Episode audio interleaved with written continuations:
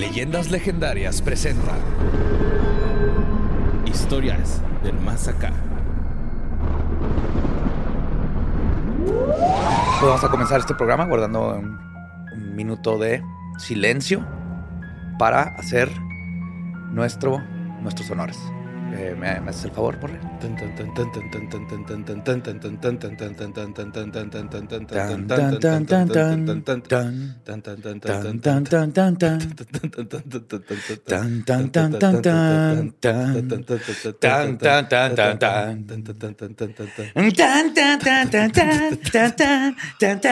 Eso fue por Vangelis. Descansa en paz, Vangelis. Lo vamos a extrañar. Uno de los grandes del cinte. Inventó la nota electrónica. güey. Antes de él lo hacían con Ah, las manos moviendo el aire. No, Gary Newman inventó la música. Ah, ok. Antes nomás estaban afinando. Ajá. ok. Sí, señor. Gary Newman. Y pues bienvenidos, bienvenidas a otras historias del Más Acua. Su lugar predilecto para escuchar qué es lo que está sucediendo en el mundo que nos rodea y el que no podemos ver también. Borre, take it away. Notas macabrosas. Vivimos en un mundo, güey, con mucha tristeza, güey, con muchos problemas, mucha violencia. Pero aquí estamos, ¿no? Y Sí. vamos a informarles sobre esa violencia, güey. Y sobre esa gente que hace lo que sea, güey. Por un pascualín, ¿no? Por un toque, güey. Porque, neta, güey, hay gente muy creativa, güey. que al final de cuentas es una historia de perseverancia, güey. Claro. La sí, sí, sí. perseverancia humana. güey. Yo digo que más que perseverancia, güey, es innovador, güey, ¿no? O sea. Es ¿cómo se las- malilla, cómo es se la síndrome de abstinencia. Ajá, sí. Nos lleva Es terquedad. Pues resulta que esta nota que mandó Liliana García, güey, habla sobre una paloma que cargaba 30 güey. gramos de motilla, güey. Estuvo bien chido, si vi la Como en una, como en una pecherita, güey. O sea, ¿La paloma hizo la pichera? sí, güey, así como las, las cangureras que usan este, la Loli Sarrarás, Ajá. así como de, de costado. Simón. Sí, como la que tengo yo también. Ajá, Ajá. sí, como la que tiene el Lolo de Freddy. Este, pues llegó la palomita, ¿no? Así, nada más le faltó llegar en itálica la güey acá. Ajá, pero, llegó a un penal en Perú, güey, con una bolsita de Ah, entonces esa es otra cosa, güey. Es que yo vi una, pero era un meme de que estaba. Dice, "Hey, ya llegué al, al punto, güey. Era como una conversación de WhatsApp. Dice, llegué al punto, güey, pero nomás hay una paloma. Y luego le dice, chécale la patita. y trae amarrado como una bolsita, un pascualín. sí, sí, sí, también lo vi. Este, por eso hablaba de un pascualín y un, y- Ajá, toque, güey. Pero este es un toque, güey, ¿no? O sea, están ahí en, en la prisión, güey. En Perú se llama, la prisión se llama Huancayo. Y ahí están los vatos, güey. Y de repente los shotas ven que llega una paloma, güey. Toma agua de un charquito que está ahí porque pues está cansado de cargar tanta mota, güey. Eran Sí, 30 claro, gramos de marihuana, güey. Usaron una paloma de mula. sí, güey. Sí. Y, y el, y el- que también se me hace impresionante de los policías peruanos que la agarraron a la primera, güey. ¿Cómo? No tengo idea, güey. La agarraron, güey. Es que también estamos aquí acostumbrados a que nuestros mandatarios no puedan alcanzar una paloma, güey. Entonces, a lo mejor eso es algo exclusivo a México. Oye, a lo mejor y el güey estaba esperando una, ¿no? Mensajera acá. No, esta no es. Ah, no, esta no trae la mochilita. Esta no trae los votos que me faltaron en ese entonces. Imagínate, qué vergüenza llegar con tu dealer y así. de, Oye, este, ¿eres tú? ¿De qué estás hablando? Así un güey, ¿no? Que yo no tengo nada, güey. Ah, pues este, la agarraron, güey, los policías, güey. Se la encontraron en la entrada principal del penal, la agarran. Y este, llevaba atada en su cuello un paquete circular de color negro sospechoso, güey. Eh, Cualquier consta- paloma que traiga lo que sea atado en el cualquier Es sospechoso, paquete es sí, güey. sospechoso. ajá. Pues la, la agarraron, güey, y se fueron como al laboratorio para ver qué, qué chingados A interrogarla, güey. La pusieron así con un buen policía y un mal Ajá. policía. sí, pero palomas, ¿no? Sí, güey. Kikiribú. ¿Qué quiere? y este, pues la paloma fue puesta bajo el resguardo de la policía peruana. Está. sí, no es pedo, güey. Pero sí, está un- bien creativo, güey. Me acuerdo. Una- es que un dealer la, la- la tomó bajo su ala y la entrenó. güey. Ah, güey. Pues está cabrón porque tienes que enseñarle. O sea, te tuvieron que haber Ajá. puesto de acuerdo a los de la cárcel y el El- otro para que aprenda la, la- ¿Cómo se llama? La ruta. Claro. Está impresionante. Yo me acuerdo mucho de una película, no me acuerdo el nombre, güey. Pero el póster era la Virgen María hecha con cocaína, güey. Y de eso trataba la película, de un güey que entrenaba palomas y luego les ponía, creo que coca o mota y las volaba por la frontera. Y del otro lado un güey recolectaba. Y la paloma es culpable o inocente, güey. En la, en la corte que Que O sea, cuando se hace un culpable o juicio, inocente, no sé. Porque técnicamente no sabe lo que estaba haciendo, pero al mismo tiempo, pues sí está transportando. Mira, droga, aunque. O use sea, disfraces, quiera ser humano, Ajá. él va a seguir siendo paloma. Sí. No lo pueden enjuiciar, va a estar libre. pueden- Ah, yo estoy No lo preocupado pueden la- enjuiciar como ¿no? ser humano. No, porque aunque use disfraces, porque es lo que sea, ¿no? El güey es paloma y paloma será siempre, güey. Y la neta, qué asco, güey. La, la otra vez un güey puso ahí que las palomas, al contrario, son animales muy bonitos. Y que... eh, Que no están llenos de cucurucus o no sé qué. Tú dijiste eso y dice ese güey que... No, yo dije que mi mamá me dijo eso, güey. Ah, ok. Ajá. De niño me asustó A las mi mamá me decía que las palomas eran como ratas con alas Ajá. por la suciedad. O sea, Ajá, Sí, sí, o sea, a yo mí llegué- también siempre me dijeron eso, Yo llegué pero con una paloma puso- a la casa Ajá. y la tenía en mi cuarto. Y te dijo, no, Y la vio y se asustó. Ah, trae cucurucos. Que de dijo que eran como piojos. Sí, son, es como caspa, decía este güey. Pero dice que como cualquier otro animal, güey, que nada más lo desparasitas y, y ya, güey, se le caen los cucurucos. Si se llaman así. muy sí, bien. no sé si se llaman así. Pero está bien chingón el nombre cucuruco, güey. Ajá. Cucurucucú, paloma. No, así no va en la canción. Pero, o sea, fue la primera, pero nada más había una paloma involucrada y no Sí, había. solo una. Ahí se les falló en el plano. Había Sí, que güey. Está bien Así, bonita. Neta, nada más entregaste una. sí. Y al halcón no lo agarraron. ¿A quién? Al halcón. Al gavilán. No. ya sé, ¿no? Capaz si acá lo tiene sometido como la canario de Stuart Little, güey. Simón, güey. Bajo, la tutela del halcón. Simón, pero pues ahí está la paloma peruana, güey, que trafica pues drogas allá al penal. Y los güeyes del penal. Y si te lo traes hasta acá, güey. Bien erizotes, güey. Pero bueno, vámonos a la siguiente nota que pasó en Turquía, güey. Este, la mandó Ever Adame y es una nota triste también. Eh, vamos a caer en el debate. Titanic es una película de Navidad, sí o no, digo, de Año Nuevo, sí o no, güey. O sea, yo Es tengo una esta duda película de siempre. Año Nuevo. Ujú. Porque siempre la pasan en Año Nuevo, güey. Que creo que es hora No, de, ajá, o de sea, confesar esto. No he visto Titanic. Sí, yo ya Y sabía para eso. este What? punto ya es demasiado tarde para Sí, verla. yo- o sea, si no, si no está situada en, o sea, si la, historia trama. no pasa, la, la trama no se desarrolla durante las fechas, no Ajá. cuenta, güey. Por mucho que la pongan en Navidad o en Año Nuevo, no es una película con tema navideño. Entonces, Nuevo. cerramos debate y no es de Año Nuevo Titanic, güey. no. No. Pues también este, este- esta pareja, güey, pues no va a pasar un año nuevo como pareja. Porque, pues en Turquía, Funkar y Mine Dinar de 23 años, güey, una pareja de novios, estaban en un, pues, en un barquillo, güey, acá en el mar. Recrearon la escena, se cayeron, güey, porque estaban ebrios. Y el novio ya no salió. O sea, la recrearon a la perfección. ¡Wow! no lo he visto, pero sé que lo que pasa. Sí. Güey, sí, sí, sí. Este, cayeron al agua y pues la gente vio que se cayeron, se empezaron a ayudarlos. Hicieron la clásica, ¿no? De enfrente. Sí, cuando acá, estoy volando. Estoy volando, Jack. Acá esa, ¿no? Eh, De que Ajá. escupían y Ajá. todo ese pedo, güey. Creo que sí es esa escena, ¿no? Donde escupen. ¿O No es sé, esa? yo no. Bueno, el rollo es de que recrearon la escena, güey. Se cayó el vato, Nada güey. más me acuerdo de una escena, dos escenas de Titanic. Ah, güey. sí, sí, a huevo. Y este, pues sí, güey, ya no salió el chavo, güey. La chava sí salió. M- Mind Dinar sí salió. Ujú. Pero Foncar ya, ¿No? ahí se quedó, carnal. No mames. Así, ahogándose. Pero sí, ya no salió mi compa, güey. Este compa ya está muerto. Y Se murió haciendo lo que le gustaba. pues sí, güey, recrear escenas en estado de ebriedad. Sí, andaban pedos, güey. Fue, fue el pedo, que andaban pedones. Pues aunque Que no me tripeo. pedos, está bien riesgoso hacer eso, güey. Ajá, sí, güey, es peligroso. Estos güeyes creo que estaban ni tan lejos de la, de la costa, güey. O sea, Ah, estaban, creo que hasta todavía en el puerto. Pero pues era de noche, ¿no? Sí, era de noche. O sea, todos modos. Sí, no, pinche miedo caerte Se al mar murió de noche. Jeff No se ve nada, güey. No, güey, sí, no se murió. Jeff Buckley. Nadando en el mar de noche, güey. ¿Qué? Simón.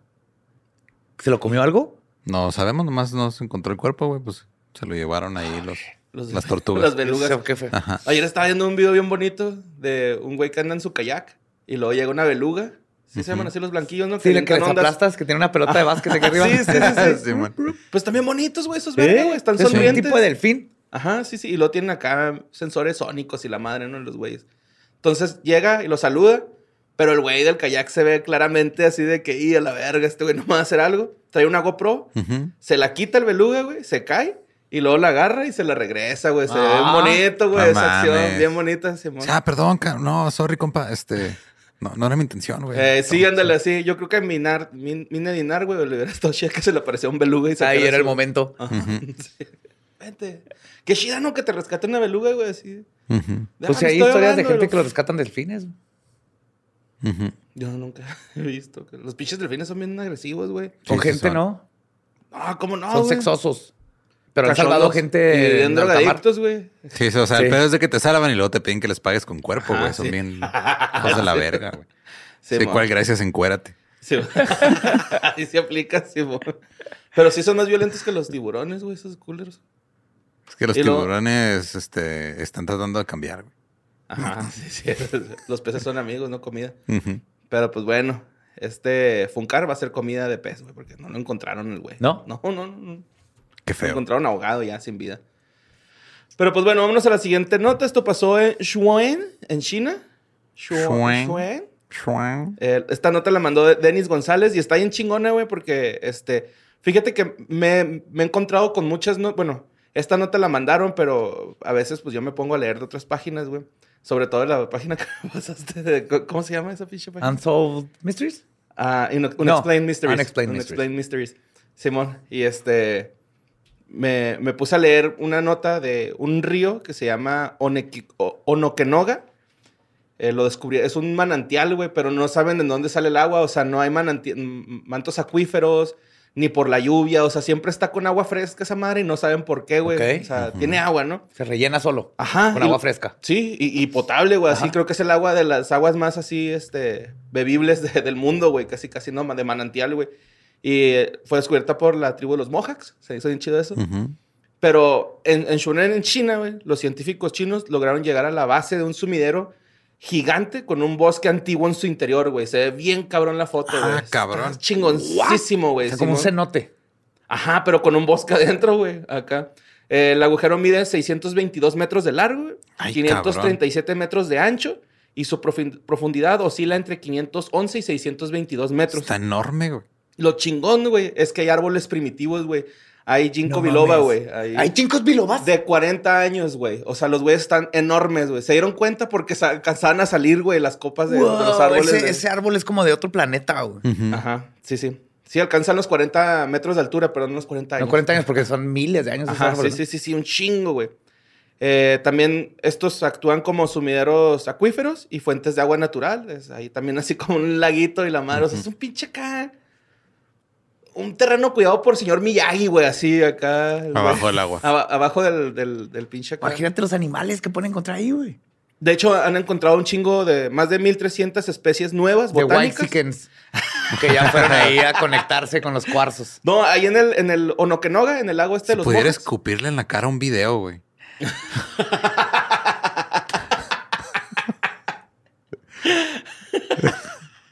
Ya sé dónde va esto. Sería ese pinche video de esos güeyes en la playa. Con la guitarra. Sí, güey. Nunca me identifiqué más con un personaje de Brad Pitt. Sí. Pinches hippies. Los hippies no tenían dinero. Eh, no. Ay, güey. Pues sí, güey. eh, encontraron más de 1300 especies botánicas. eh, unas ni tenían registro, o sea, eran, son especies nuevas, güey. Y este. No son nuevas, eran especies no conocidas. Bueno, no conocidas. son viejas, ajá. Sí, sí, sí, sí, más bien.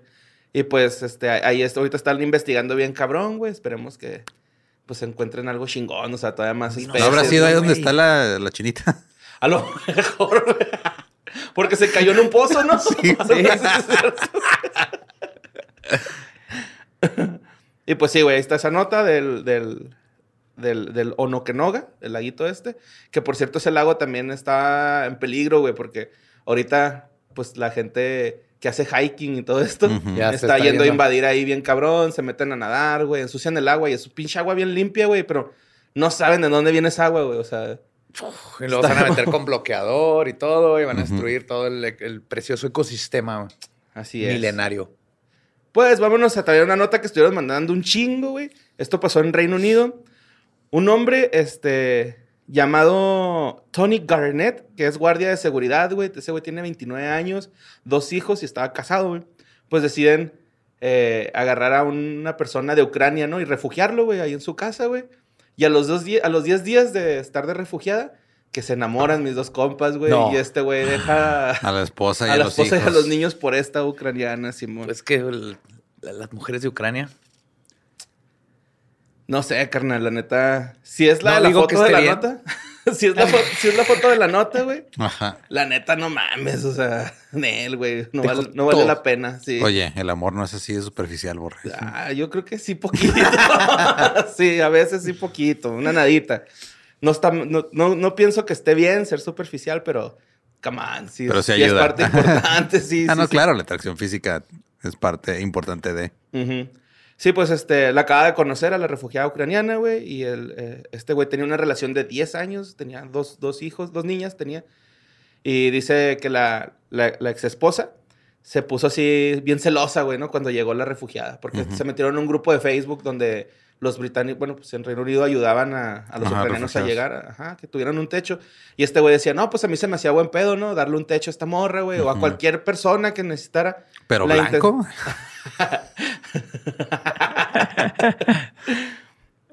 Y este, pues sí, güey, estuvieron ahí en Facebook, se, con- se contactaron para ayudar a los refugiados de la guerra. Y llega esta morra ucraniana y eh, dice este güey, no mames, güey, es que en cuanto la vi hicimos clic, güey, acá. O sea, la vi y me enamoré. Yo digo que ese güey más bien ya estaba fastidiado de su ruca, es lo que güey, te estaba decía, no conocemos la relación pretexto. de él y la, y la esposa. Sí, pues este. Mucha gente que conoce a la pareja está diciendo así de que no, no mames, ese güey, el Tony le destruyó la vida a esta ruca y a, los, a Pues las sí, niñas. la o sea, sí se mamó. Sí. Están bien devastadas, güey, las, las, las muchachas, ¿no? O sea, que están muy agüitadillas, güey. Pues nada, güey, este güey ya dice que anda bien contento y que la verga se volvió a enamorar de una ucraniana. A mí no se me hizo bonita, la neta, güey. Hasta cura es más, güey. Vamos a juzgarla, chingue su madre. Vamos a poner de superficiales, güey. Pero, guacha, se parece a una novia, una exnovia del Malcolm, ¿no? Del de en medio, güey. A ver. Está bien. Ah, es guapa. Pero su esposa estaba más guapa, güey. La esposa de él es más guapa. Ajá. Ah, no te creas, no sé. pues no sale, Ya, güey. No sé, carnal. me No, pues sí, no, no hay forma de saber qué estaba pasando con Sí, no, esos no. extraños y su relación.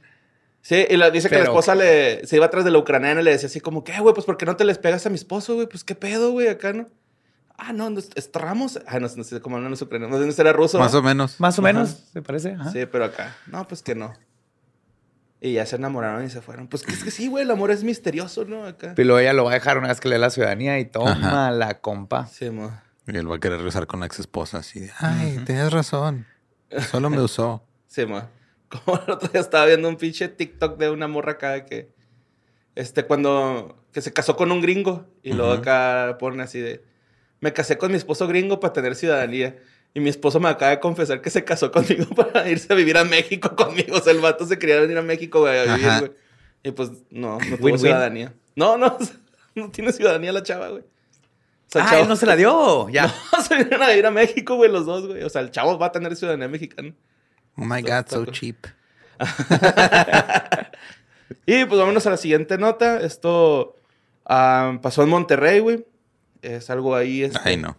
Sí, alarmante. Esta nota la mandó César Tadeo Muñoz Iturral- Iturralde.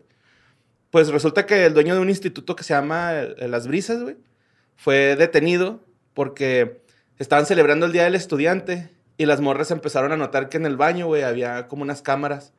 Sí, vi el video. Está bien mamón, No güey. sabía que era en Monterrey. Sí, fue en Monterrey, güey, pero sí eh, eh, se dieron cuenta que... ¿El video de las cámaras o cuál video viste? No, donde lo están interrogando. ¿no? No, están interrogando al sleazeback. Sí, es güey. que lo- lo- las alumnas acá se alertaron, güey, y Pues le, sí, mandaron un mensaje a, a sus jefes, güey. Ujú. Y los jefes fueron a confrontar ¿Es al, al secundaria? al ¿No se puso a argumentar de seguro que, ah, es por su seguridad o algo así? Sí, Sí, sí, sí, sí, sí, güey. es por seguridad. Y luego estos güeyes Siempre así. dicen lo mismo, güey. Cuando descubren este cámaras donde no debería haber, siempre dicen lo mismo, güey. Sale, y es el tipo li- literal, parece un director de películas porno de los 70. Sí, güey, bien cabrón, Ok. güey. Pelo largo, así medio quedándose Hawaiano. calvo, hawaiana, güey. Con un cargo beige. Así, Sí, guarache, güey. güey. Sentado Ok. así todo calmado. No, no, es que es por su seguridad. Hay cámaras todo- de Ron se Jeremy. borran, se borra solo Sí, y cuando güey, no pasa nada. Le estaban diciendo así de que, "Eh, güey, es que ¿por qué hay cámaras en los baños, güey? Y luego, por seguridad. Y lo, no, cabrón. En los baños no, güey. Los baños es una parte donde debe haber privacidad, güey. No, pero es que eso es exactamente lo que dijo Joe, ¿no? ¿Y Es por qué nada más en los baños de las niñas? sí, esos videos se resetean. Pero bien seguro del mismo, Ajá. ¿eh? Pues este güey tenía 73 años. Él, él fue el que colocó las cámaras este, por seguridad, según. Primero lo estaba negando, güey. O sea, le decían así que las cámaras. Y el güey, no, no, ¿cuáles cámaras? Y ya cuando vio que no había de otro, ah, es que son por seguridad. es que-". Ah, las cámaras. Claro, se me olvidó que había puesto unas cámaras por seguridad. Ajá, sí, lo dice el güey. Es que había en los pasillos, ahí en los salones. Todo Pues sí, para estar ajá. vigilando a los alumnos. Y luego le dicen las, las mamás, escucha que le dicen, sí, señor, pero en el baño no. En el baño no se puede. No, pues es que este, el vato dijo, se resetean y no pasa, no, no pasó nada. Y ya, no, no, yo no tengo los videos, que Pero no lo, sé qué. luego dice algo bien raro, así de que este, eh, hay gente que graba y luego vende esos videos y todos los hemos visto, todos los que están aquí han visto estos videos. Dice algo así como que bien What the fuck? creepy, güey. La verga, güey. Ya confesando su crimen él solo. Ajá, ajá. Sí. Sí, sí, ya como que al último. Sí, a veces güey. mercado pago y todo. Perdón, este. Sí, es un asco este tipo. Sleazebag. Sí, este, pues fue detenido por ya la no fiscalía. aceptamos cryptocurrencies porque se, se devaloraron mucho. El sujeto fue detenido por la Fiscalía ¿Así lo General de Justicia de Nuevo León, Simón. Fue acusado de un presunto delito de pornografía infantil, güey, el cual es sancionado por 7 a 12 años de cárcel, güey. Ok. Que me hizo hace poquito, la neta. A mí también. y o una multa de 800 a 2000 días de multa. Ok. Está, está. A Pues mí se me hace que que está muy, muy bajita la mano, güey, para Sí, güey. andar No, divulgando pornografía infantil, güey. Agarrarlo y luego que le den una orden de cateo para ir a su casa y que le lleven a un forense de IT que le cheque todos sus compus y discos duros y O sea, de cuentas de tecnología de internet. la información, no, no un haitiano que llega a No. checar su compu. Forense que, ¿cómo se dice? Information Technologies, ¿no? Un, un forense nerd. Ajá. Ajá, forense nerdense. ajá. Sí. Míralo, lo para que veas. Ahí ese es el director, güey. Beso, güey. Dime Qué que es un... Y güey. esa es la cámara, güey, en el bote de basura arriba del, del A ver, ¿la tanque de, del tanque de agua, güey. Súper obvia. Súper y- obvia, güey. Pero, Súper y obvia. obviamente escondida. ¿Sí me entiendes? Está-. La quiso esconder, pero el asco de trabajo. Wow. Qué bueno que hizo un mal trabajo para que lo tramparan, ¿no? Es que estoy viendo, no, no, no me acuerdo de- de si es secundaria o, o preparatoria, pero Pues si es Sea lo que sea, todos son menores de edad. Está mal Sí, y son menores de edad, exactamente. sí, pues era un día del estudiante, güey. O sea, supongo que haber sido secundaria. Ah, mira, por padres y estudiantes de secundaria tras Sí. haber encontrado cámaras de video en los baños durante No, que lo refundan en el bote forever, porque aparte quién sé qué tanto haya hecho con eso, güey. Sí, no, no, man. Y cuánto mal puede haber hecho nomás con. No, no. Y luego uno pensando acá que, ah, porque están en privado, mis, mis chavos no les va a pasar nada. Y es donde más pasa, güey, a la verga. Tengan mucho cuidado con sus hijos. Eh, meta a la escuela pública para que agarre callo. Y vámonos a la siguiente nota. Eh, la mandó Daniel Ortiz Rubio. Esto pasó en Perú, güey, donde rescataron a Viera Rivera Sala- Salazar, de 42 hijos, 42 hijos, 42 años. la verga. Y a su hija de dos años, güey. Esta mujer estaba secuestrada desde el 2018, güey. ¿Qué? Simón. Eh, por su pareja peruana, a quien conoció pues en Facebook, güey. Se conocieron en Facebook. Y el vato se la llevó a, a Perú. E- Ella, era- ella es chilena, güey. Ajá. Entonces se la lleva a Perú este güey y la tenía secuestrada en la casa de, de su suegro, bueno, de, de los papás del, De él. Ajá, del, del güey que se la robó, güey. acá, y Ahí estuvo secuestrada. Se comunicaba con una hermana, güey, pero la, la estaban vigilando las, o sea, los papás de este güey para que no fuera a decirle así como que, "Eh, güey, me tienen secuestrada, Ajá, ¿no? O sea, cualquier así razón por la que ella dijera, eh, me tienen secuestrada en tal lado, pum, le colgaban el teléfono. La tenían checadota y la, pues la maltrataban, güey, abusaban de ella, la ponían a que hiciera el quehacer, o sea, Sí, sí, sí. prácticamente se considera una esclava, güey. Sí, Sí, la sí. neta, güey. Y este. Pues sí tenía comunicación con su carnala, güey. Eh, pero un día la escucharon a ella así como. Unos vecinos la escucharon así como. Como que ella salía al patio y decía, eh, ayúdenme, estoy secuestrada. Y un vecino la escuchó, güey. Y le habló a la shota, llegaron y la alivianaron. O sea, los policías en corto la. Pues la, la- la ayudaron, güey, la auxiliaron. Y ahora están tratando de. Pues de regresarla a Chile, ¿no? Después de haber estado desde el 2018, güey. hasta Cuatro 2000. años, Cuatro no años, güey. Este güey la, la, la agarró. No mames, güey. Yo pensé que eso ya no pasaba, cabrón. O sea. Ah, no, no, claro, pasa.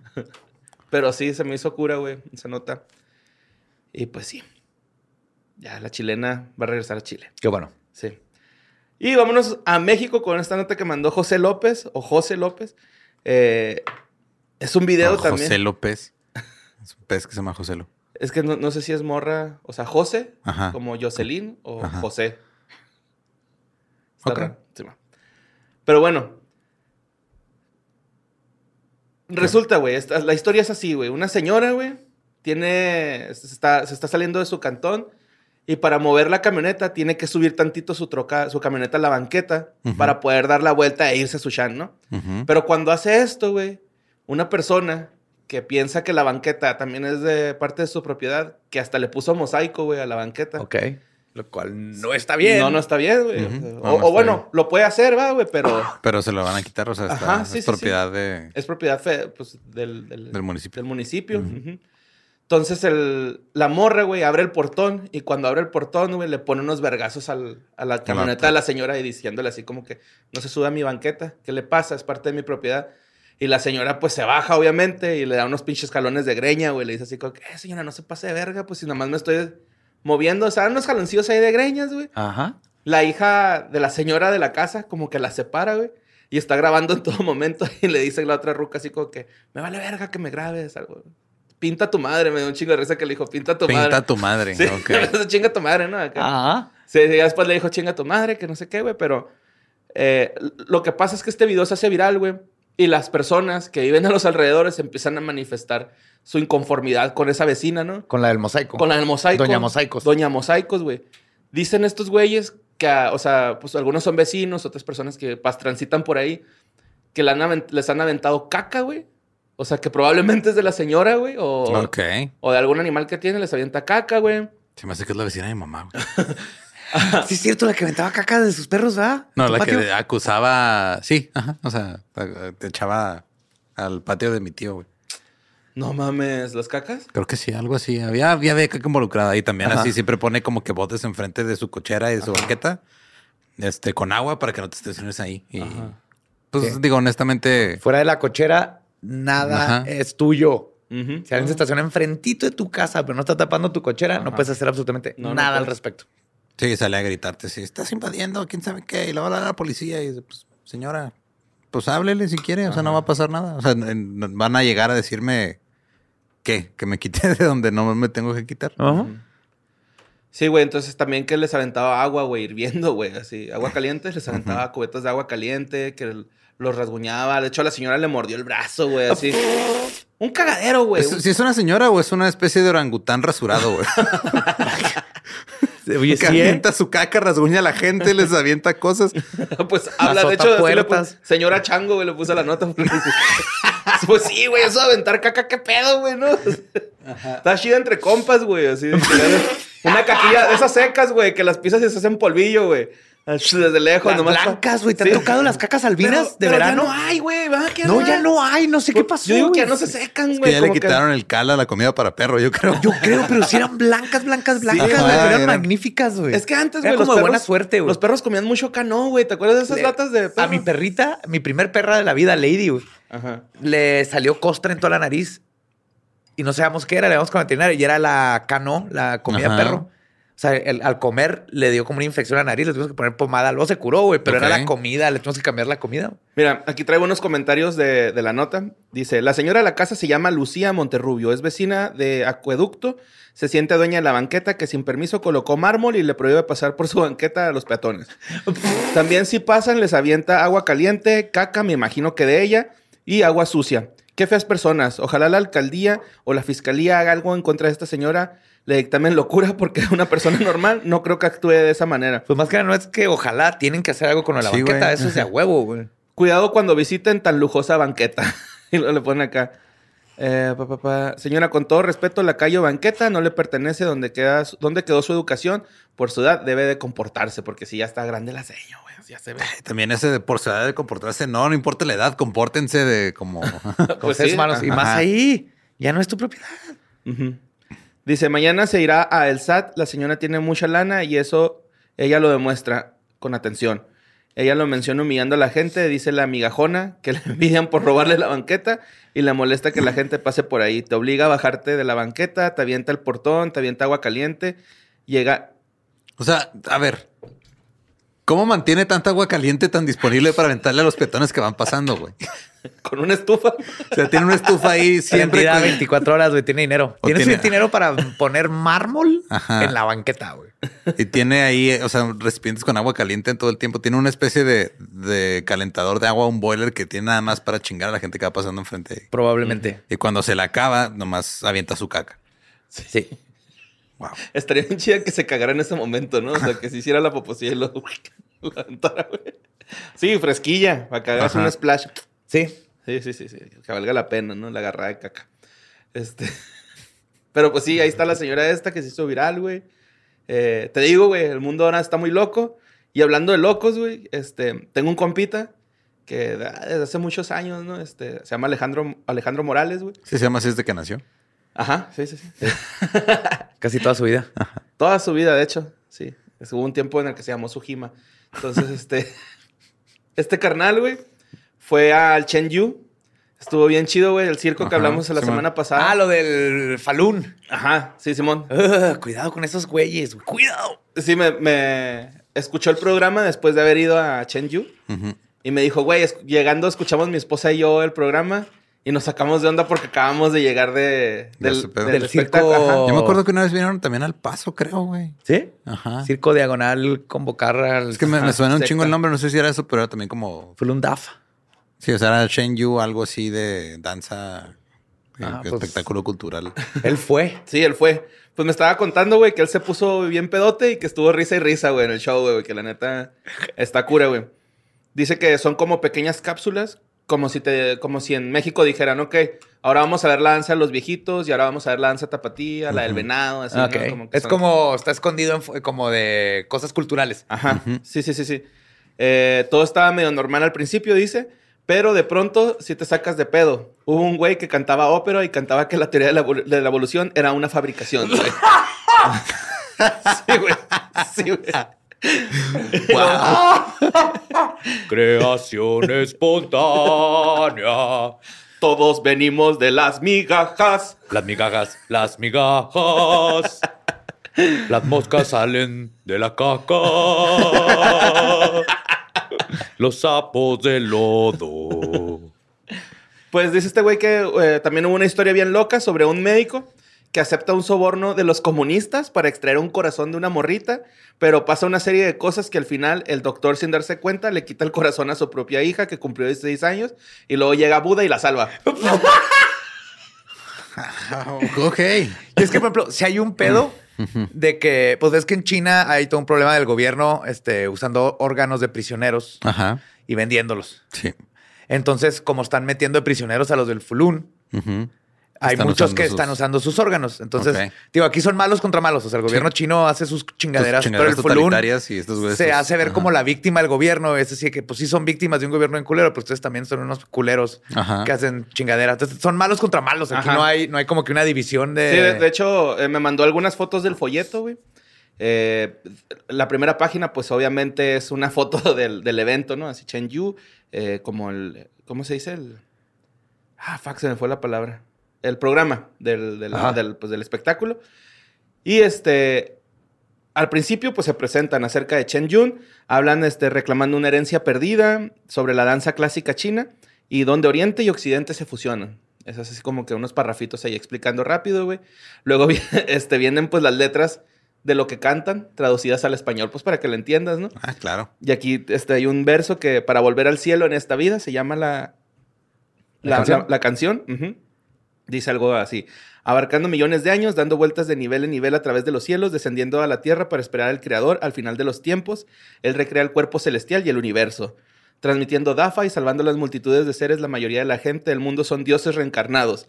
Soportan amarguras para esperar el destino predestinado. No dejes que las ideas modernas ofusquen tu visión. El ateísmo y la teoría de la evolución son todas fabricadas. El largo camino de vida tras vida fue guiado por la relación predestinada.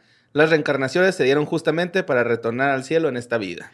Sí, obviamente el líder es la reencarnación de Buda siete veces y digo que me- no me acuerdo si se lo regresé. I miss you, que era una amiga mía chingo de años. Y luego se casó y se fue a otro lado y se hizo Fulun y me llevó el librito. Simón. Y dijo, léelo. Y yo, ah, sí, lo empiezo a leer. Y luego, luego viene lo de la evolución, que los gays son una aberración, que este, el- el- solo este vato te puede salvar del fin del mundo. Que, y luego lo dije así de que, oh my God, ¿en qué estás? Pero no sé en qué quedó ella. Y no sé si tenga todavía el libro o me lo pidió una vez que, que vino años después. Pero sí está bien mal todo ese pedo. Es- Es un culto como cualquier otro. Simón.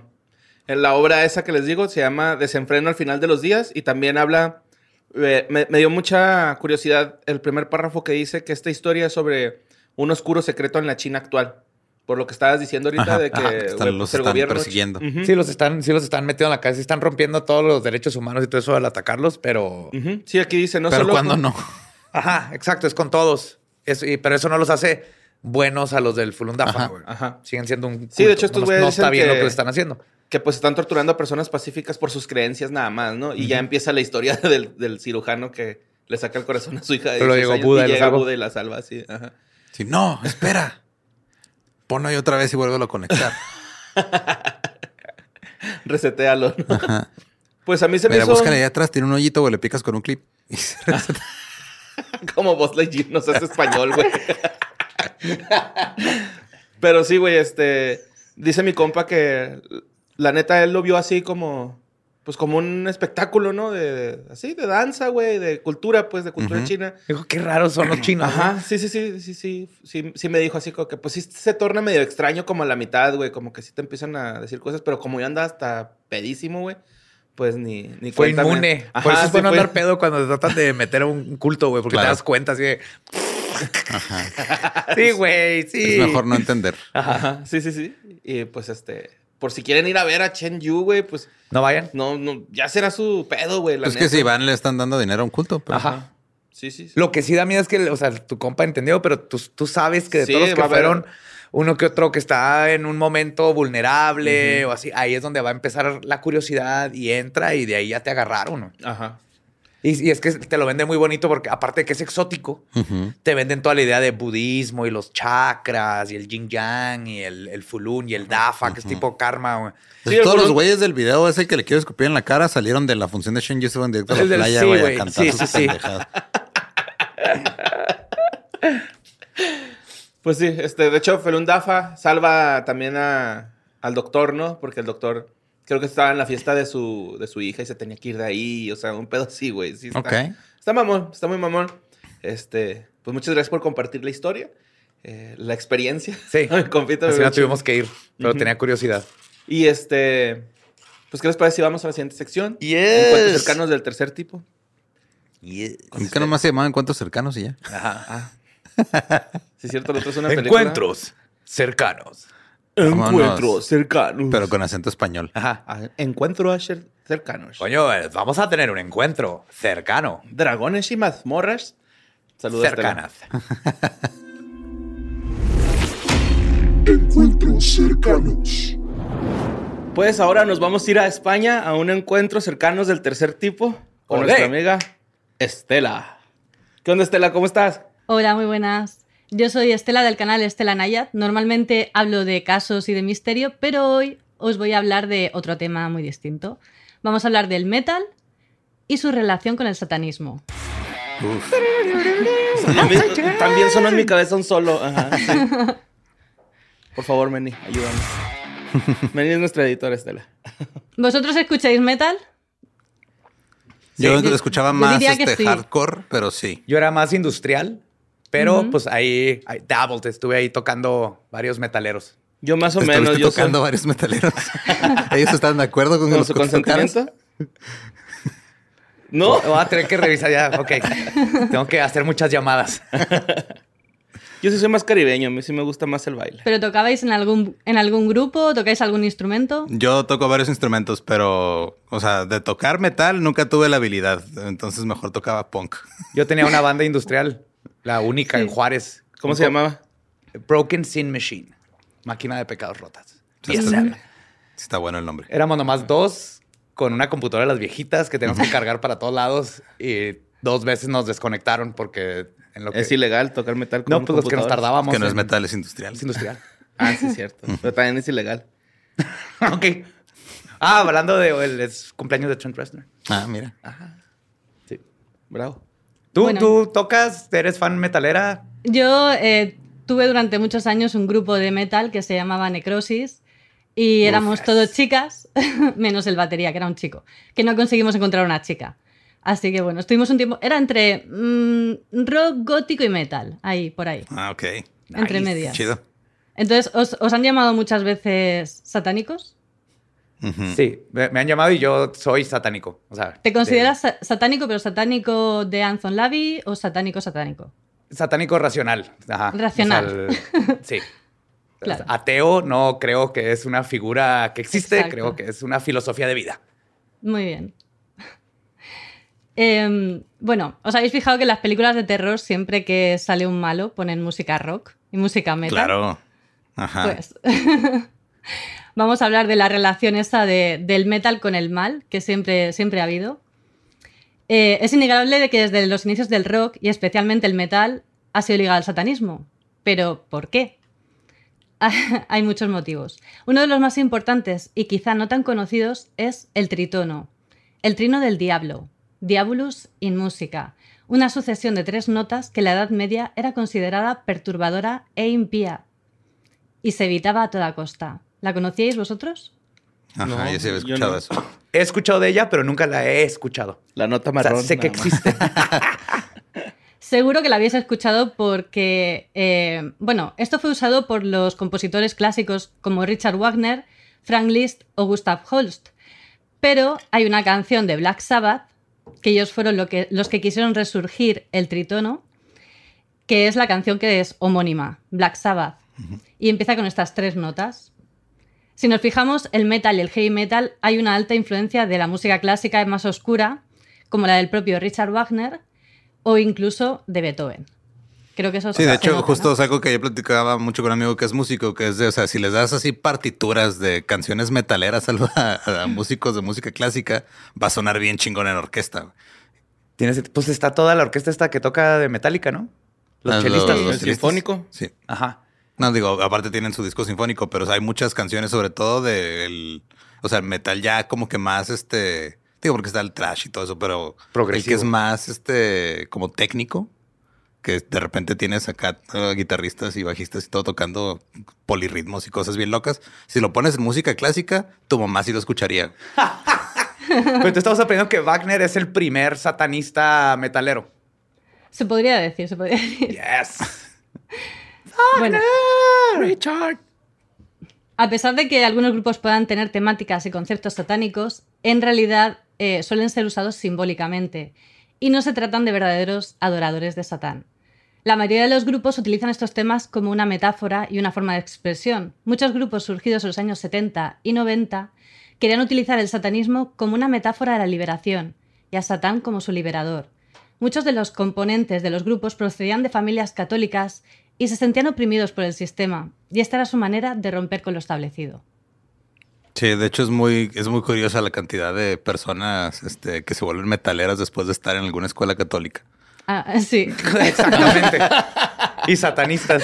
O sea, tengo mi, mi- soy del templo satánico y tengo mi tarjetita y todo. Y todo empezó en, la- en la- en el Instituto México, escuela católica. También pasa en las escuelas públicas, Sí. ¿eh? O sea, hay metalerillos ahí. Sí. Ah, no, sí. Está chido. Pero es irónico. Está que- cura, güey. Sí, porque en las públicas abundan los, los cholos, ¿no? Así los malandrones. Ajá. Pero luego ves a los a los, a los Pues que es la manera, es la manera de rebelión que se adapta a tu contexto. O sea, si te están diciendo todo el día que Dios te va a estar este, juzgando y viéndote cuando haces cosas indebidas, pues dices, ¿dónde está el otro güey? Pues que, júzgame. que me va a dar este riffs bien chingones y...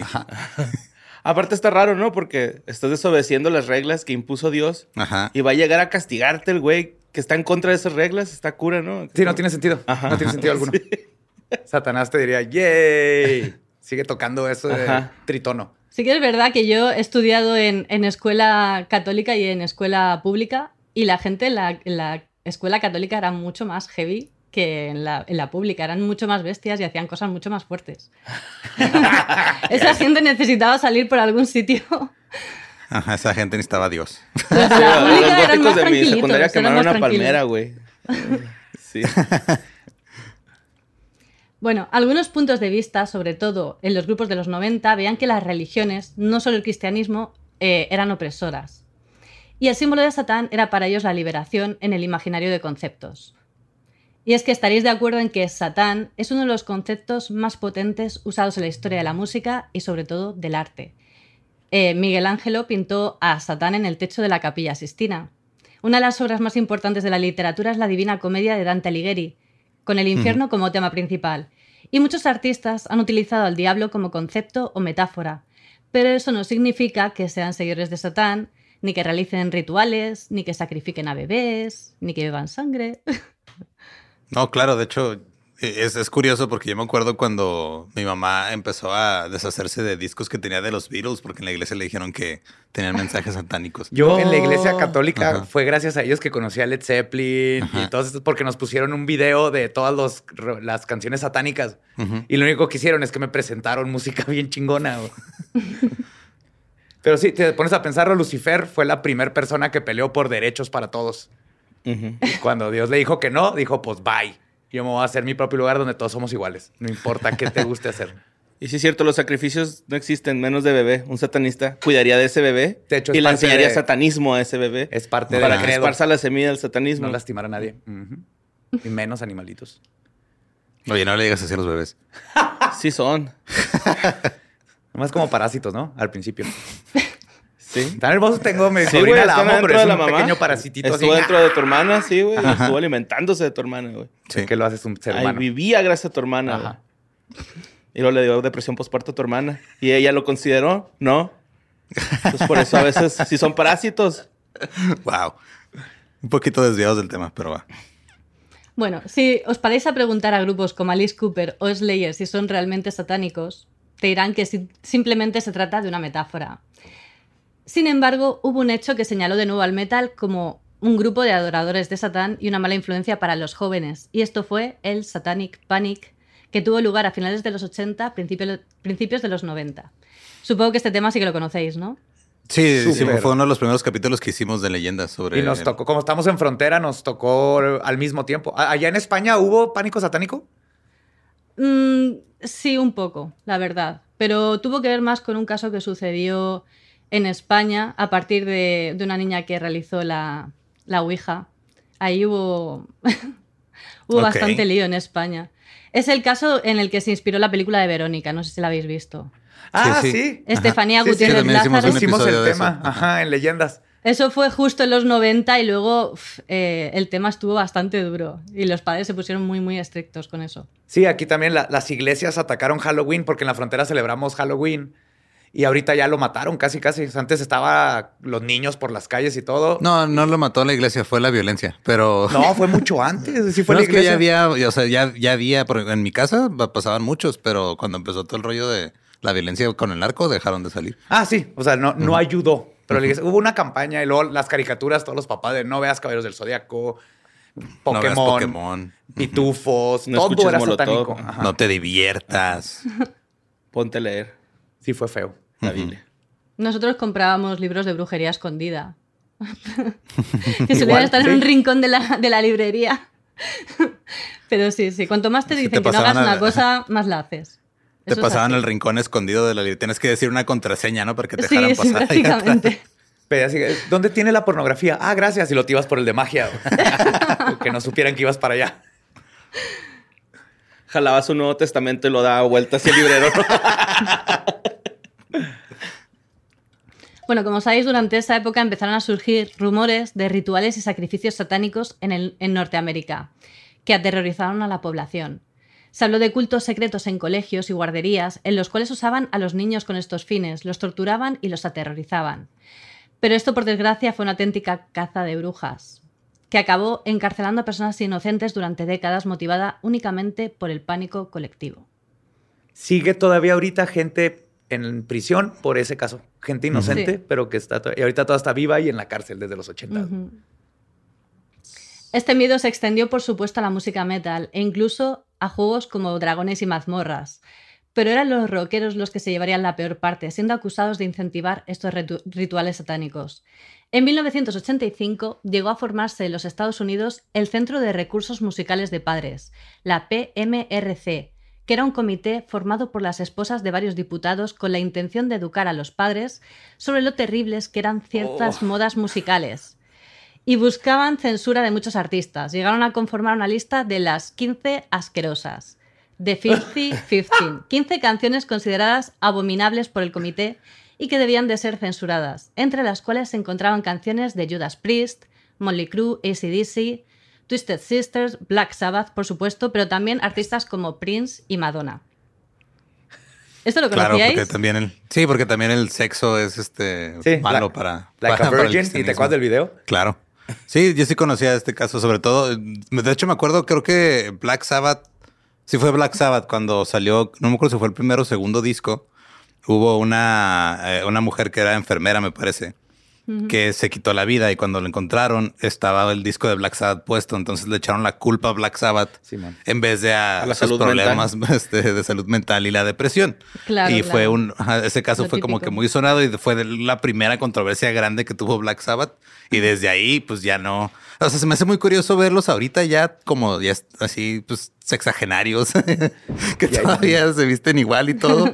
y, y, y, pues ya, o sea, por mucho que les quieras, porque nuestros padres siguen con la misma idea de no, esos, míralos cómo están. Y yo, pues están igual que tú. O sea, son señores. Oh, sí, es un amor, güey. El Alice Cooper se la pasa jugando golf. Alice Cooper se pone shorts. Pero sí, era, era donde estaba involucrada la Sí. esposa de Al Gore, ¿no? Que era la que estaba. Sí, sí, exacto. Tipper. Ajá, Tipper. Dee Ajá. Snyder, el cantante de Twisted Sister, tuvo que testificar en la audiencia del Senado convocada por este comité. Se le llamó supuestamente para que pudiera defender su trabajo y expresar su punto de vista, pero en realidad pretendían ridiculizarlo. Sí, de hecho, si tienen, si tienen oportunidad, busquen el testimonio en YouTube. O sea, es impresionante ver a, al vocalista de Dee. Sí, sí, es muy bueno, es muy bueno. Además, él lo, te- lo teatralizó mucho porque quiso ir excesivamente mal vestido, descuidado. Y dijo que incluso exageró el hecho de sacar una bola de papel de su bolsillo y estirarla sobre la mesa. Como, Sí. Soy muy cutre, soy muy cutre, esto no os va a doler. De hecho, es impresionante ver eso también porque tienes una bola de adultos que controlan un país, claro.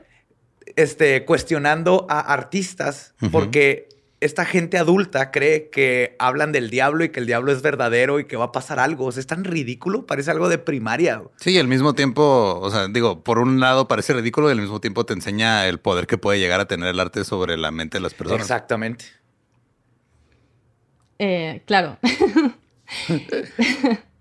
bueno, lo que no saben es que Dee Snyder había preparado un elaborado testimonio en el que pudo rebatir todas sus acusaciones y acabó dejando en evidencia a la PMRC. De hecho, Sí, está mm, bien padre cómo los deja en ridículo. Claro, la, la señora esta la- le acusaba de que una canción en realidad iba de BDSM y él le decía que no, que iba de superación de garganta.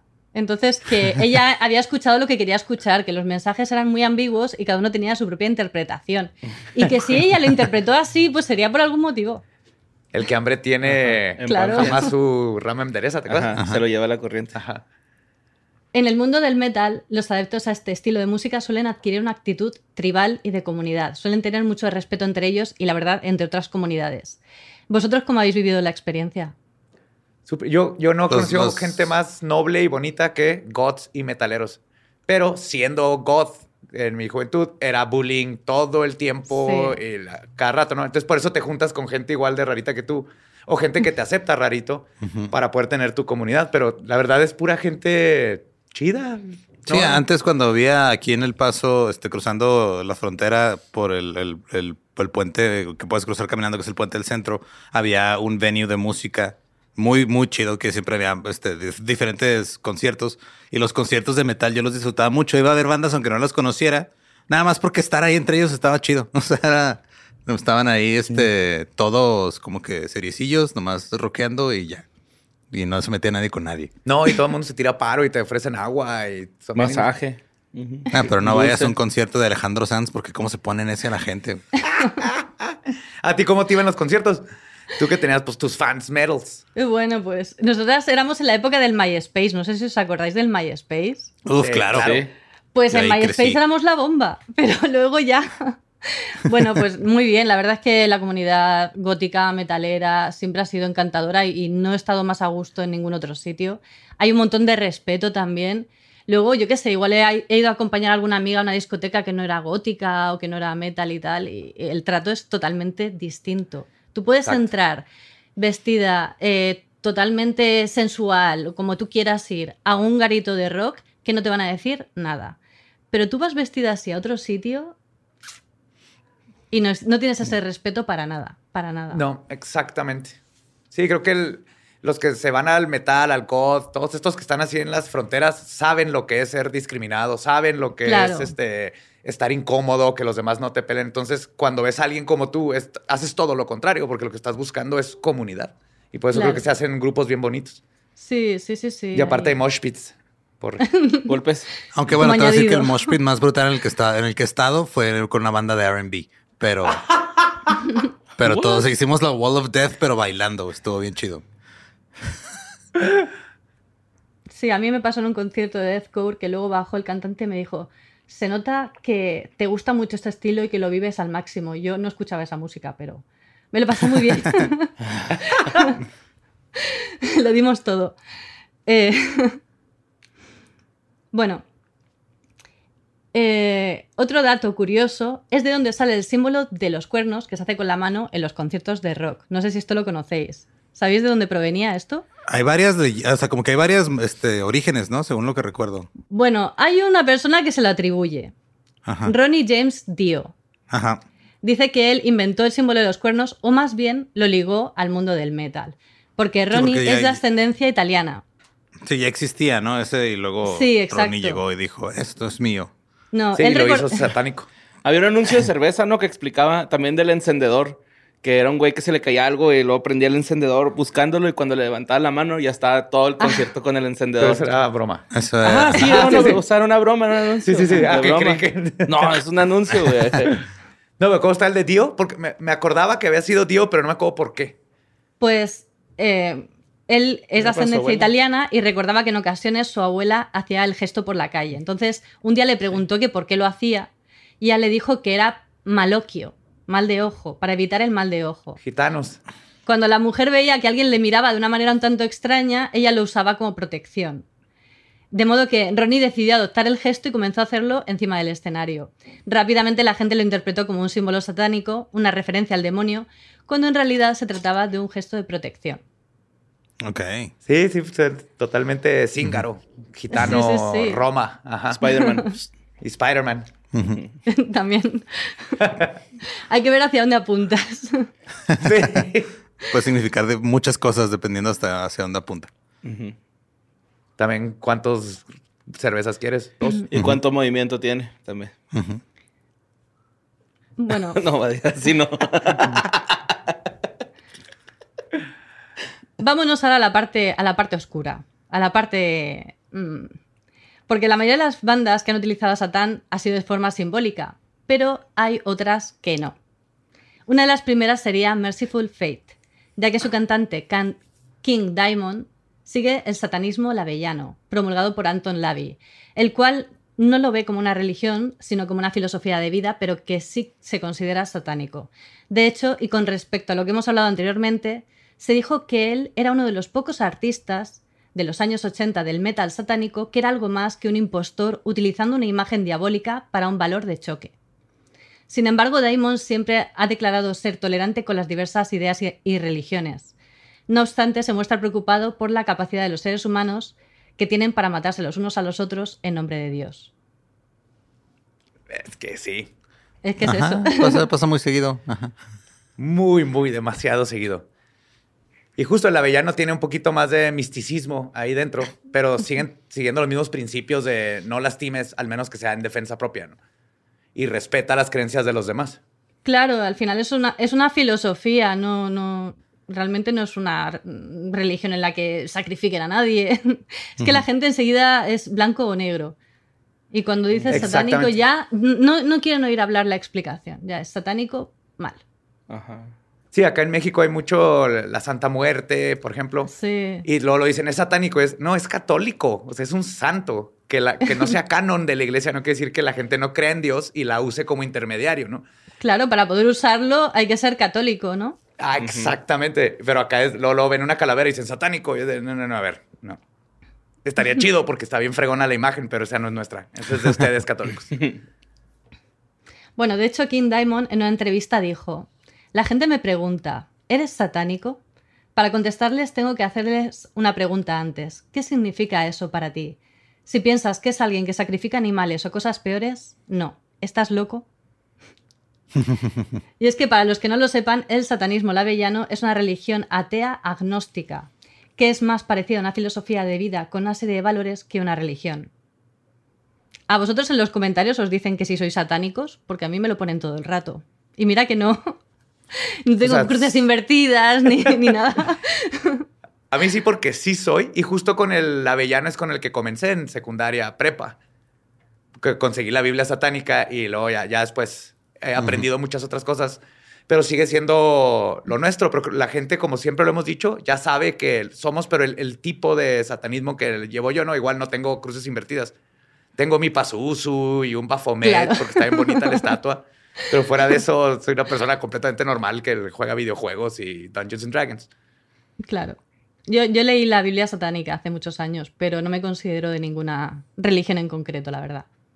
Sí, yo tampoco, pero me gusta el simbolismo para asustar a las señoras. Exacto. No hay nada más bonito que entrar a comprar así unas cervezas y traer una camisa con un bafomet, ah, pues como esta, y que las señoras se te queden viendo. Y lo mismo pienso, ¿no? Es, es una señora adulta y se está paniqueando porque traigo un dibujito de una cabra en una camisa. Una playera, güey. Así ¿no? que ya madura, señora, madure, por favor. A mí todavía me. Bueno, viene gente a quejarse a mi canal porque. No sé si habéis visto algún vídeo, pero el saludo en mi canal es una cita del libro de Drácula de Bram Stoker. Bueno, de la película también.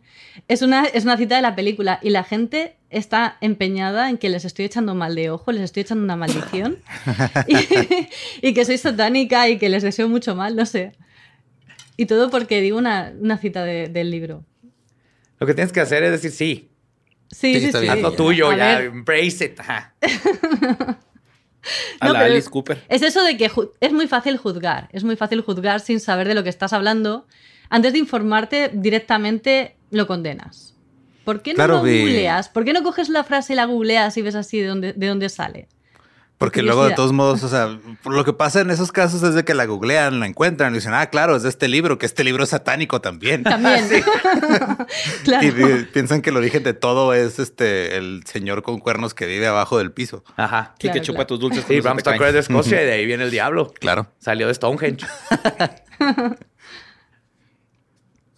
Bueno, como os decía, existen unos grupos que sí que llevaron el asunto más lejos y se volvieron más oscuros y más peligrosos. Estamos hablando, por supuesto, del black metal, y en especial las bandas de black metal noruego, las cuales demostraron que iban muy en serio. Sí. Hieronymus. A principios de los 90, la comunidad del black metal satánico noruega se vio involucrada en una quema masiva de iglesias en el país, incentivada y llevada a cabo en gran parte por Barg Vikernes, el bajista de la banda Mayhem.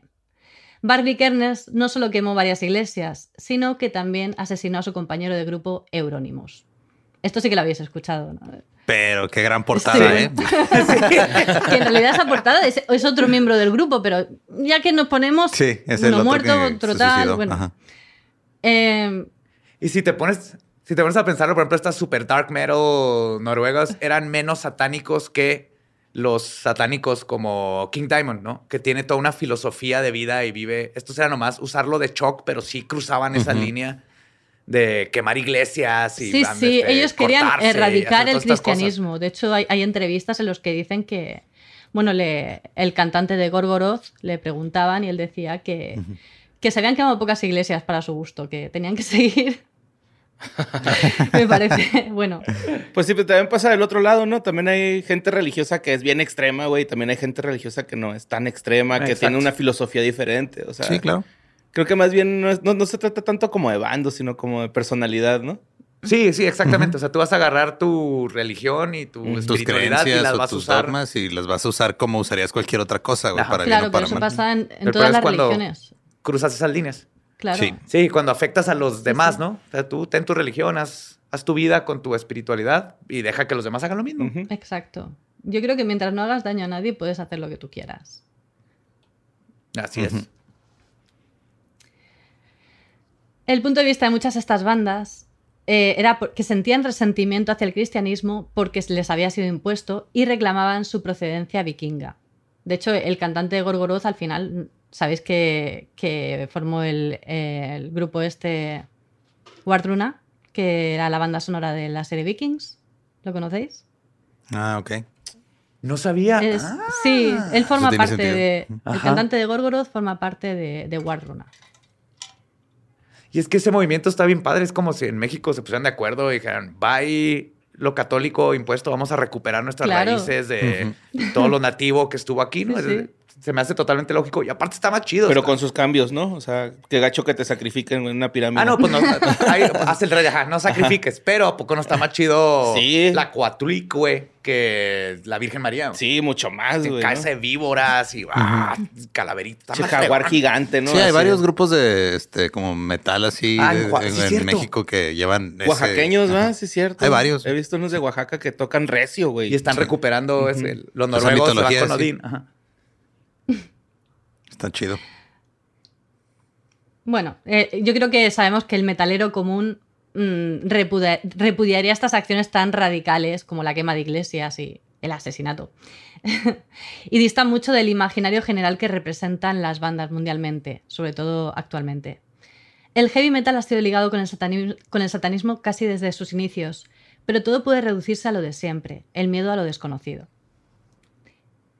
Y es que al final, como todas las formas del arte, las simbologías se usan como forma de expresión, como una manera de enfrentarnos a la cara oculta de la sociedad y a nuestros propios miedos. Y nada, hasta aquí tengo el tema de hoy. Espero que os haya gustado. Qué chido. Eh, Sí, la verdad sí, digo. Sí, muy Sí, entretenido. siempre. Música, satanismo. Es así. buen, buen, buena forma de comenzar el día. Sí. Y aparte, o sea, de repente también, digo, a las bandas a las que le tenían miedo, no sé, mi mamá o mis tías, así metálica, ves a James Hetfield saliendo de una tienda de Armani. O sea, ¿qué, qué miedo te va a dar eso? Me da más miedo eso. Ajá. ¿El No, y- consumismo? No, James Hetfield en shorts. Ay, sí, pero si te veas, este, Elvis tuvo su etapa donde era lo peor, iba a destruir la juventud, eran los Beatles. Sí, como que pasa con cada moda que va llegando, ¿no? Sí, Porque es algo nuevo, no, no lo entienden y le ponen el, el sello de satanismo o el del metal diablo. tuvo la, la ahorita, brillante es Bad, idea. ahorita es Bad Bunny, güey, no es broma. O sea, hay gente que piensa que Bad Bunny es el Illuminati y así. Sí, y lo que hicieron los satánicos es, ok, vamos a abrazar esta idea que tienen de nosotros y vamos, porque aparte el- todos los, los religiosos, especialmente los católicos, son súper predecibles. O sea, haz el- si eres artista y haces algo satánico, se van a enojar y eso te va a dar publicidad gratis, lo cual va a jalar a la gente que sí le interesa tus piezas. Y es lo que pasó. Mientras más este, gritaban las señoras que no escucharas esa lista de 15, Más querías más escuchar. subían en el Billboard. Yo ahorita lo voy a buscar en Spotify, güey. Claro que sí. Es lo que decía, Ya has escuchado lo todas que las decía canciones. Marilyn Manson, porque, eh, bueno, Marilyn Manson han protestado muchísimo, lo han cancelado en un montón de ciudades, le han saboteado conciertos y, y al final, le, como intentaban otorgarle ciertas cosas que él nunca había hecho y al final dijo, mira, sois peores vosotros que sois capa- capaces de inventaros estas barbaridades que yo que ni siquiera las hago. Yo me subo a un escenario y toco música, pero tú que has sido capaz de pensar eso y de, y de ponerlo sobre el papel y encima mentir, eres peor que yo, ¿no? Que al final la, la mente retorcida de, de intentar imponer una, una ideología no, no es justa. Sí, y viene del que ataca. Claro. Pues Alice Cooper hizo lo mismo, ¿no? Lo Cuando la gallina. la gallina. Ajá. Sí, él dijo, tú, y tú, no- tú no, Tú tú no no niegues, nada, tú no niegues, tú Que hecho ni fue ajá. Cooper, fue el, Tira León. el Fue el manager. Fue Ajá. Supermensch. Ajá. Sí. No sé, pero pues también, por ejemplo, las letras, güey, de las canciones. Yo siento que, pues como todo en la música a lo largo de los años, es para contar una historia nada más, ¿no? No es así Claro. como que, ah, voy a hacer un hechizo mundial, güey. con- Claro, es como una película. Este, con un o sea, perreo, Led. Zeppelin los de- les decían que eran satánicos y no eran, pues, estaban contándote el Señor de los Anillos en la letra, güey. Ajá. Geeks. Oh, sí, Mama, I'm coming home. Ajá. Mama, I'm coming home.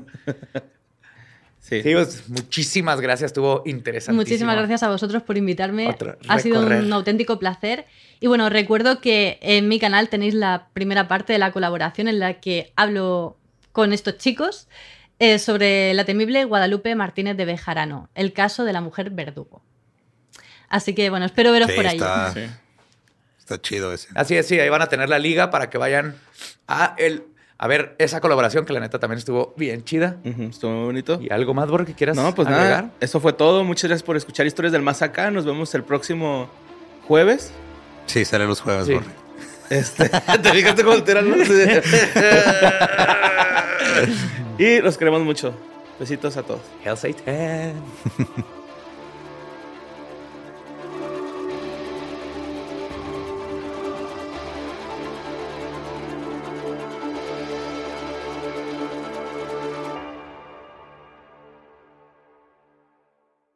With everyone fighting for attention, how can your business stand out and connect with customers? Easy. Get Constant Contact. Constant Contact's award winning marketing platform has helped millions of small businesses stand out, stay top of mind, and see big results fast. Constant Contact makes it easy to promote your business with powerful tools like email and SMS marketing, social media posting, and even events management. With Constant Contact, you'll reach new audiences, grow your customer list, and communicate more effectively to sell more, raise more, and fast track growth. Don't know much about marketing? No sweat. Constant Contact's writing assistant tools and automation features help you say the right thing at the right time every time. Plus, you can send with confidence, knowing your emails are actually reaching your customers thanks to Constant Contact's best in class 97% deliverability rate. I'm a small business owner and I believe that this is a great tool for other small business owners. In small businesses, you need to create a team. And if you're starting by yourself, Constant Contact can be the team that you need. Tackle any challenge with Constant Contact's expert live customer support. Plus, everything's backed by the 30 day money back guarantee. So get going and start growing your business today with a free trial at constantcontact.com. Just go to constantcontact.com right now. Constant Contact, helping the small stand tall. ConstantContact.com. Okay, round two. Name something that's not boring. A laundry? Ooh, a book club.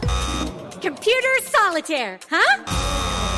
Ah, sorry, we were looking for Chumba Casino.